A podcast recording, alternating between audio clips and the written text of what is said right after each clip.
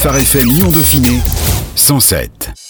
L'invité. Dans la continuité du culte en commun de janvier dernier, l'appel CNEF 69 propose à tous les chrétiens et communautés de la métropole lyonnaise une semaine de prière du 26 au 30 avril. Objectif persévérer dans la prière en faveur de notre ville dans ces temps incertains et troublés. Il est donc proposé des rendez-vous par Zoom de 7h à 8h, de midi et demi à midi 50 et de 20h à 21h. Rencontre aujourd'hui avec Alain Lopez, président de l'appel CNEF 69, pour revenir sur chaque thème de prière. Bonjour Alain. Bonjour Anaïs. Alors lundi 26 euh, avril, chacun est appelé à prier concernant l'héritage spirituel de Lyon. De quoi s'agit-il? Nous allons parler des témoins qui nous ont précédés dans, dans, cette ville de Lyon. La parole de Dieu nous dit dans Hébreu chapitre 11, il y a une liste des différents témoins. On parle des héros de la foi, Abraham, Isaac, Jacob, aussi de, Moïse. Et il faut être conscient de cette nuée de témoins qui ont marché eh bien, dans cette ville, hein, qui nous ont précédés dans, dans, les générations présentes. La ville de Lyon, c'était une, une ville où l'évangile en premier a été libéré dans cette ville au travers de potins qui a été envoyé par Polycarpe, qui était lui-même disciple de l'apôtre Jean. Vous voyez, il y a eu Polycarpe qui a envoyé Potin, ensuite on a tous entendu parler d'Irénée, ensuite il y a eu euh, les persécutions en l'an 177 après Jésus-Christ. On a tous entendu parler de Blandine, hein, qui a dit devant le théâtre des trois, des trois Gaules, justement, il n'y a rien de mauvais chez les chrétiens, vous voyez. Donc il y a eu des témoins qui nous ont précédés. D'ailleurs, il y a eu énormément de persécutions, mais au-delà eh bien, du second siècle, il y a eu, après la mort d'Irénée, au XIIe siècle, il y a eu eh Pierre Valdo, qui a été suscité par Dieu, qui fonde une société pour les pauvres en esprit. On a tous entendu parler des apostoliques, des pauvres de Lyon. Il y a eu une influence de Pierre Valdo XIIe siècle.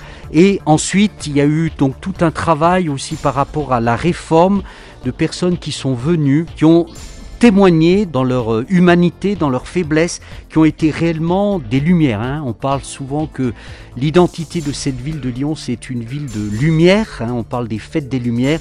Eh bien, il y a plusieurs qui ont été ces lumières eh bien, de l'évangile, qui ont été des témoins fidèles. Donc nous allons retracer courtement l'héritage spirituel de la ville de Lyon. Pourquoi c'est important de commencer cette semaine de prière avec cet héritage spirituel de Lyon? Nous avons, suite au culte en commun, de janvier, euh, le thème c'était rechercher la paix de la ville, prier, intercéder. Il nous faut donc notre champ d'action, euh, cette grande métropole lyonnaise où il y a 1 400 000 habitants et aussi 59 communes, c'est de voir que ce terrain a été ensemencé, labouré par les différents témoins, par différentes vagues de chrétiens, de réveils, de persécutions, où il y a eu des pleurs, des labourages aussi ensemencement et euh, c'est Tertullien qui disait que les martyrs sont la semence de l'Église. Nous ne savons pas si nous sommes euh, dans les derniers temps, hein, tout euh, prouve que nous sommes dans, ces temps en tout cas d'urgence. Il est important que nous puissions réaliser que ce terrain a été labouré par le sang, par les martyrs, par les pleurs, par la persécution, par les témoignages et donc rebondir hein, comme un fondement pour pouvoir prier pour l'Église de Lyon et pour la ville de Lyon et eh bien, pendant toute cette semaine. Quatre sujets de prière sont proposés. Bénir Dieu, le remercier pour les témoins précédents dont on vient de parler, prier pour l'unité des chrétiens et prier pour les autorités de la ville. Comment ces quatre sujets de prière s'articulent-ils les uns avec les autres dans une forme d'interdépendance? Il y a euh, cette notion donc déjà de prendre conscience que y a des personnes qui sont venues, vous savez l'apôtre Paul dit eh bien moi j'ai pu euh, semer, d'autres ont pu arroser, mais c'est Dieu qui fait croître. Donc il y, a un champ qui est devant nous. Et ça, c'est notre héritage. Et aussi, nous qui sommes l'église de Lyon, hein, entre parties, euh, il y a d'autres, bien sûr, qui croyant, tous ceux et celles qui se réclament de Jésus-Christ dans cette ville, eh bien, nous croyons dans l'unité euh, de l'église, l'église de Lyon, hein, qui est une et qui est composée de différentes communautés chrétiennes selon leur histoire, leur expression, leur diversité leur expérience, hein, leur expression.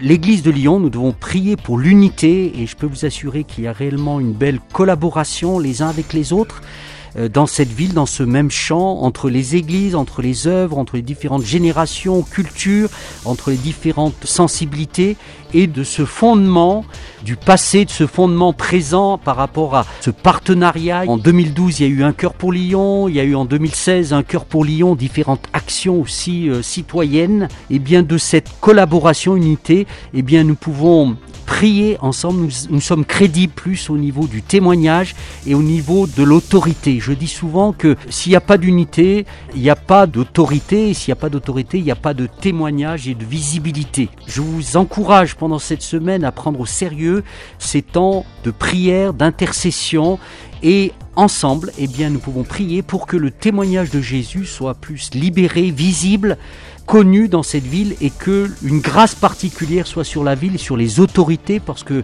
la Bible nous enseigne de prier pour les autorités hein, dans Timothée afin que nous puissions vivre une vie paisible, une liberté religieuse et aussi que les personnes puissent réellement rencontrer Jésus-Christ. Mardi 27 avril, le thème de prière proposé concerne les défis de l'Église d'aujourd'hui. Cette pandémie de Covid a mis l'Église dans des situations imprévues, accentué de nécessaires réformes et, et adaptations. Quels sont les défis auxquels pense l'appel aujourd'hui? Vous imaginez, euh, suite à cette situation que personne n'avait prévue, eh bien, ça a complètement désorganisé l'organisation des cultes avec ces, mesures barrières, tout cela, avec besoin d'inscription et aussi donc tous les programmes. Hein. Nous n'avons plus de, visibilité hein, euh, au-delà d'une semaine voire d'un mois. Donc bien sûr, eh bien, nous avons pu partager en tant que, que pasteur responsable d'église et d'œuvre sur toutes les conséquences et une réflexion notamment non pas une, réforme de la foi, mais surtout une réforme de la pratique de nos rassemblements. On est en train de réfléchir, hein, et donc chaque union d'églises, il y a 60 églises et associations dans, dans l'appel, chaque euh, église est dépendante d'une union, et bien sûr il y a toute une réflexion non seulement au niveau local, au niveau régional, mais au niveau national.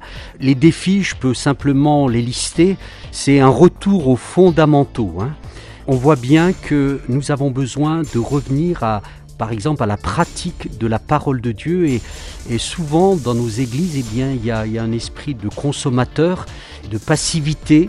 Et nous avons besoin que dans la vie pratique, eh bien, l'évangile s'incarne eh bien par, une vie vécue de, la parole de Dieu. On, on, se plaît, on est béni par l'écoute de la parole de Dieu, mais encore faut-il la mettre en pratique. Donc voilà, ces retours aux fondamentaux qui sont la méditation de la parole de Dieu, cette intimité avec Dieu, aussi quelque chose que euh, nous avons réfléchi, en tout cas qui est venu, c'est par rapport à la famille. Et je sais que plusieurs églises, et d'ailleurs tout ce qui est l'école du dimanche, les familles, l'enseignement des enfants, eh bien tout ça a été complètement même euh, arrêté dans certaines églises. Donc voyez, la notion des fondamentaux, de l'intimité, de la parole de Dieu, la notion de, de la famille, et aussi vivre une vie, non pas une vie euh, religieuse à l'église et ensuite une autre vie un dualisme hein, dans la semaine, mais vivre une vie d'authenticité, de crédibilité et bien de notre témoignage, hein, non seulement des paroles mais aussi des actes.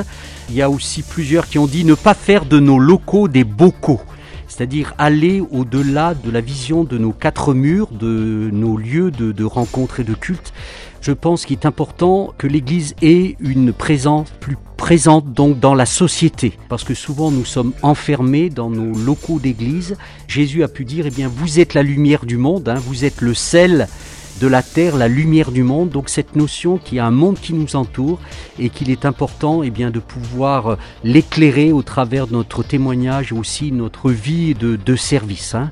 Et aussi peut-être euh, d'autres au niveau de la réforme, c'est faire des disciples. Hein. Au 1, l'accompagnement, on parle beaucoup d'accompagnement personnalisé, on parle beaucoup aussi de chemin de disciples, non pas simplement être des croyants, mais des disciples, des serviteurs et aussi donc on parle beaucoup de groupes de maison. Ce sont des, des, réflexions que nous avons et aussi quelque chose que certaines églises ont pu maîtriser, c'est la notion de la communication. Euh, au niveau des sites, au niveau des réseaux sociaux, euh, tout cela. Et on a vu hein, que YouTube, tout cela, Instagram, Facebook, et on a vu qu'il était très important d'être présent au niveau de la toile, au niveau de la communication. Et aussi un autre défi, c'est le défi de l'unité je crois beaucoup que là où les responsables pris ensemble, eh bien, il y a une croissance de l'Église, une transformation de la ville. Donc, on ne peut plus travailler avec cet esprit de clocher, mais très important d'être unis dans notre diversité, respect de la diversité, pour pouvoir avoir un, un, témoignage crédible. Mercredi 28 avril, donc, le sujet de prière concerne l'enfance et la jeunesse. La crise sanitaire a fragilisé de nombreux jeunes. Pourquoi est-il important aujourd'hui de prier pour l'enfance et la jeunesse? Je crois qu'il est très important que l'Église et les leaders aient la vision des enfants de la jeunesse, parce que je dis souvent, les enfants ne sont pas l'Église de demain, mais d'aujourd'hui et donc euh, travailler au niveau familial, au niveau de la fragilité de l'enseignement, au niveau des cultes, tout ça. Et on le voit au travers de la détresse des étudiants, de la solitude, aussi au niveau du télétravail et aussi au niveau de scolarité via des écrans. On parle beaucoup de, santé mentale et qui touche aussi donc les familles, non seulement les parents, mais aussi les enfants qui sont un peu perdus avec ce, port de, de masque obligatoire, tout cela. C'est pour ça que le focus sera sur l'enfance et la jeunesse. Au niveau de l'appel du CNEF 69, il y a un comité, un comité de, jeunes, des œuvres, des associations de jeunesse. Hein. Vous avez euh, l'AE, Association Évangile et Enfance, avec Nadège, GBU, avec Rémi, Agapé, donc Sophie euh, et d'autres, hein, Sophie Delay, Jeunesse Ardente, vous avez Samuel Monnier avec ADSL, Fabricant de Joie, Sport et Foi, Pulse et aussi Jeunesse en Mission. Et donc ils se rassemblent une fois tous les trois mois pour s'encourager et aussi pour, euh, je dirais, voir les, défis au niveau de la jeunesse. Donc il y a une coordination jeune au niveau de, la ville de Lyon. Et c'est pour ça que nous avons voulu, dans cette semaine de, prière, eh bien, cibler, les encourager, cibler tous ceux et celles qui travaillent parmi les, les enfants, les ados et aussi au niveau du monde étudiant. On parle souvent des églises qui se vident et finalement on a un peu l'impression, en tout cas d'un point de vue extérieur, que l'église ne parle pas aux jeunes. Pourtant aujourd'hui c'est aussi affirmé que Dieu peut parler au cœur des enfants et des jeunes. Bien sûr, hein, euh, on est persuadé, cela, moi je crois que le, foyer c'est la famille et le terreau important, hein, puisque la, la, Bible nous dit éduque l'enfant d'après la voie qu'il doit suivre, même quand il sera vieux, il ne s'en écartera pas. Mais nous vivons un monde où il y a tellement, euh, au travers des communications, des réseaux sociaux, du harcèlement, toutes ces choses, nous, l'entendons. Il est important qu'il y ait comme une, protection euh, par rapport à toutes ces séductions, à toutes ces tentations. Et c'est pourquoi, eh bien, moi, je vous invite à réellement prendre ce, au sérieux les enfants, les familles, euh, au niveau de la jeunesse et aussi au niveau, bien sûr, toutes ces associations hein, qui travaillent qui travaillent, je dirais, parmi les, jeunes et, les enfants. Et, personnellement, et d'autres euh, ont souvent été touchés dans leur enfance. Et je crois que c'est un terrain favorable. Vous savez, le monde va donner ben, des mauvaises choses à, vos enfants, mais nous, en tant que croyants, en tant que chrétiens, eh bien, nous devons déjà prier pour nos propres enfants, petits-enfants, mais aussi encourager ceux et celles qui ont un ministère particulier dans ce domaine-là. Quels sont justement les sujets de, de prière spécifiques? Pourquoi est-ce qu'on peut prier pour ces organisations, pour ces jeunes? Je crois qu'il est important que nous puissions prier pour déjà l'encouragement parce que ceux qui travaillent parmi les enfants, c'est ingrat d'enseigner des 3, 4, 5, 6, 7 ans pour le renouvellement des, responsables, renouvellement de ces associations, aussi pour la créativité, hein, parce que euh, l'approche que nous avions il y a 40-50 ans est, totalement différente, et notamment au travers des médias, tout ce qui est euh, réseaux sociaux, les jeux, les vidéos, tout cela, c'est un monde de l'image. Donc il est important que Dieu renouvelle la créativité des responsables jeunesse dans les églises et les associations pour savoir comment toucher les jeunes de manière créative parce qu'il y a tellement de sollicitations, on parle de la génération zapping, il est important que nous puissions voilà, avoir leur intérêt.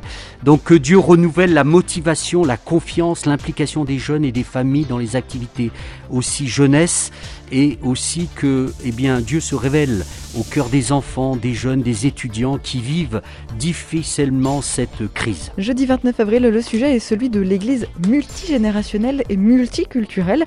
Comment permettre aujourd'hui aux nouvelles générations de prendre leurs responsabilités dans les œuvres pour Dieu dans une société où on a l'impression que l'expérience et l'âge semblent être les principaux critères de compétence Tout à fait. En tout cas, merci Anaïs pour cette réflexion. Il y a une seule église qui est composée de différentes communautés hein, selon leur histoire, sensibilité, mais dans chaque église locale, il y a aussi des, familles, des générations. Hein. C'est l'apôtre Jean qui parle justement dans sa première épître, il parle de père, il parle de petits-enfants, de jeunes gens. Le défi, c'est d'être conscient que Dieu est un père et qu'il aime toutes les tranches d'âge, toutes les générations. Et il est important aussi que nous puissions avoir ce cœur de père justement pour parler à ces différents types de tranches d'âge. Je dis souvent que Dieu est le Dieu d'Abraham, d'Isaac et de Jacob. Et il y a différentes euh, approches par rapport aux générations. On parle de différents types de générations. Et chaque génération a, je dirais, une manière de penser, une manière de se rassembler, même une manière de croire. Il est très important que nous puissions être conscients de ces générations et d'avoir un travail particulier pour chacune d'elles et surtout les, les, mettre les uns avec les autres. Hein. Souvent on parle de l'expérience, de la sagesse des aînés, mais crois qu'il faut parler, et, moi je suis étonné de voir la créativité, le dynamisme dans les nouvelles générations, donc je crois qu'il est important de prendre conscience et tout prend racine pour moi dans la prière. Pour moi, l'Église est une famille. Une famille qui est composée de différentes euh, générations et il nous faut justement avoir des approches totalement différentes et aussi une chose que les aînés laissent la place souvent c'est toujours les mêmes et euh, les ministères eh bien, sont exercés par un petit groupe hein, et il est très important que nous ayons une vision du transfert générationnel et de pouvoir laisser la place pour que d'autres générations puissent euh, servir Dieu. Quels sont les principaux éléments à considérer pour favoriser une église multigénérationnelle, multiculturelle? Comment faire? Eh bien, on est dans ce défi. Hein. Jésus a pu dire dans Luc chapitre 1er, il a pu parler de l'esprit d'Élie.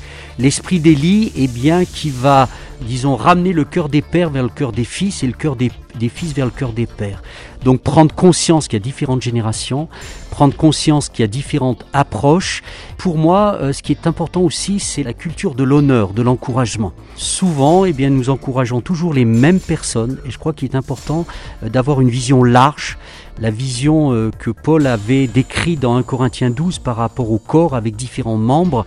Avoir un cœur, pour moi, c'est le cœur du Père et de pouvoir, je dirais, laisser la place, ça, vient par une prise de conscience, ça vient aussi par l'encouragement de ceux et celles qu'on ne voit pas, par aussi un service. Euh, le service qui va révéler les différents dons, les différentes grâces que chacun, et ensuite il faut travailler à la complémentarité de ces différents dons, grâces. Et malheureusement dans l'Église, il y a, souvent, je dirais, une élite qui est là, mais il faut avoir la vision du, du corps de Christ, des différentes générations, et aussi de multiservices. Hein. Il y a différents services, et travailler souvent dans l'Église, il y a de la compétition, il y a de la comparaison, il y a de la jalousie, et donc il faut combattre tout cela, tout ce qui est murmure, critique, jugement, esprit de jugement, pour travailler plus dans, la culture de l'honneur, de l'encouragement, lever euh, des personnes, donner un espace pour qu'ils puissent euh, servir et ainsi manifester leur cœur hein, pour Dieu. Fin de la semaine, focus sur euh, l'évangélisation, grand ordre de mission qui nous concerne tous. L'Église doit rester porteuse de vie, d'espérance alors que l'appel souhaite prier pour que des ouvriers se lèvent pour la moisson. Est-ce qu'il s'agit vraiment d'un manque d'amour ou bien est-ce que dans une société aussi laïcisée que l'est la France, porter fièrement sa foi n'apparaît-il pas finalement comme euh, handicapant pour certains Tout à fait. L'évangélisation, c'est un grand défi. Hein et je crois que la, première chose qu'il nous faut souligner, c'est que nous sommes bien dans nos églises vocales, locales. Hein. On est béni au travers de l'enseignement, au travers de la louange, mais on a du mal à dépasser le stade de, privé de, de, la foi, euh, des quatre murs de la vision des quatre murs. Donc pour moi, il, faut, il est important de ranimer cette flamme et bien de la miséricorde, de la compassion et de l'amour pour ceux et celles qui sont sans espérance, hein, qui sont errants. Donc ça vient pour moi par un réveil des consciences, qu'il y a un monde qui se perd autour de nous, et un réveil personnel, hein, un réveil par rapport euh, à mon indifférence, on est là, à ma négligence, et il y a aussi ce défi par rapport à la crainte de témoigner. Et et souvent, nous nous poussons, nous nous encourageons, et moi le premier, à évangéliser, à témoigner. Et ce que je voudrais dire aussi, c'est que d'abord, il faut vivre l'évangile. D'abord, l'évangile, eh bien, c'est une vie, ce ne sont pas simplement des paroles, mais euh, les gens nous regardent et ils ont besoin de voir en nous le Christ, l'amour de Christ, la compassion au travers d'un service, d'un sourire, d'une aide, tout cela. Il est important, eh bien, que nous puissions déjà nous réveiller, prendre conscience, prier pour la moisson, on prie souvent pour les besoins en interne, mais on prie très peu pour notre quartier, pour nos voisins et aussi avoir ce feu, cette flamme et cette compassion. Jésus a pu dire, la moisson est grande, il y a peu d'ouvriers, priez le maître de la moisson. La moisson est là, au travers de cette pandémie, il y a toute une étude, il y a 40% de personnes de plus qui ont consulté les voyantes, les cartomancies, l'astrologie. Je ne sais pas si vous voyez, mais autour de nous, il y a des gens désespérés et il y a des gens qui cherchent, qui cherchent. Alors ils cherchent Dieu sans le, savoir, sans le connaître, mais malheureusement, eh bien, ils cherchent vers des citernes crevassées, hein, vers des eaux qui sont polluées, alors que Jésus a dit, je suis la source de vie, hein, je suis l'eau vive. Donc je crois qu'il nous faut prier pour que nous puissions recevoir une puissance, le Saint-Esprit, dit euh, Jésus dans les Actes chapitre 1 verset 8, survenant sur vous et vous serez mes témoins. Donc une plus grande conscience, hardiesse, audace par rapport aux témoins. Et c'est vrai qu'on vit dans une société, je dirais, de plus en plus laïque et athée et on se confronte à différentes forteresses, notamment au niveau, je dirais, des raisonnements, des forteresses de raisonnement de la déesse raison. Et pour cela, eh bien, je crois que la prière, hein, l'apôtre Paul dit, il y a une puissance d'aveuglement qui aveugle tous ceux et qui ne voient pas l'évangile, la splendeur de l'évangile briller. On est en pleine période de ramadan pour les musulmans. L'appel évoque 600 mosquées dans la région Rhône-Alpes pourquoi prier pour la communauté musulmane? Pourquoi c'est important? Jésus est venu pour sauver tous les perdus, hein tous ceux qui se disent malades et qui ont besoin d'un sauveur. Alors pourquoi? C'est très simple, c'est parce que euh, de plus en plus nous voyons dans notre nation la, montée de l'islam, la montée de l'islam radical, hein. on parle de l'islam politique, il y a tous des, projets de loi pour essayer d'endiguer l'islam qui est là, qui prend des quartiers entiers, des, jeunes. Nous croyons en tant que chrétiens que Jésus est le chemin, la vérité et la vie. Et d'ailleurs, euh, j'ai été surpris de, savoir que dans le Coran, on parle beaucoup plus de Jésus que de Mahomet. Alors c'est pas pour critiquer l'islam ou pour euh, nous opposer aux musulmans. Nous croyons dans cette liberté de conscience et dans, cette liberté de culte hein, dans notre nation. Et chacun a la liberté de choisir sa vision, sa vision du monde. Mais nous, en tant que chrétiens, eh bien, nous avons cette assurance que Jésus, eh bien, nous purifie de tout péché, de toutes sortes de condamnations, et nous savons que celui qui a le Christ a la vie et la vie éternelle. Et alors que nous voyons dans cette religion qu'il y y a un manque, je dirais, d'assurance par rapport à, à la vie éternelle, par rapport à l'assurance d'être sauvé, et je dis souvent que dans les, les, noms de Dieu, il y a deux noms que dans l'islam on note pas, c'est le nom de Père, Dieu est un Père, et Dieu est amour.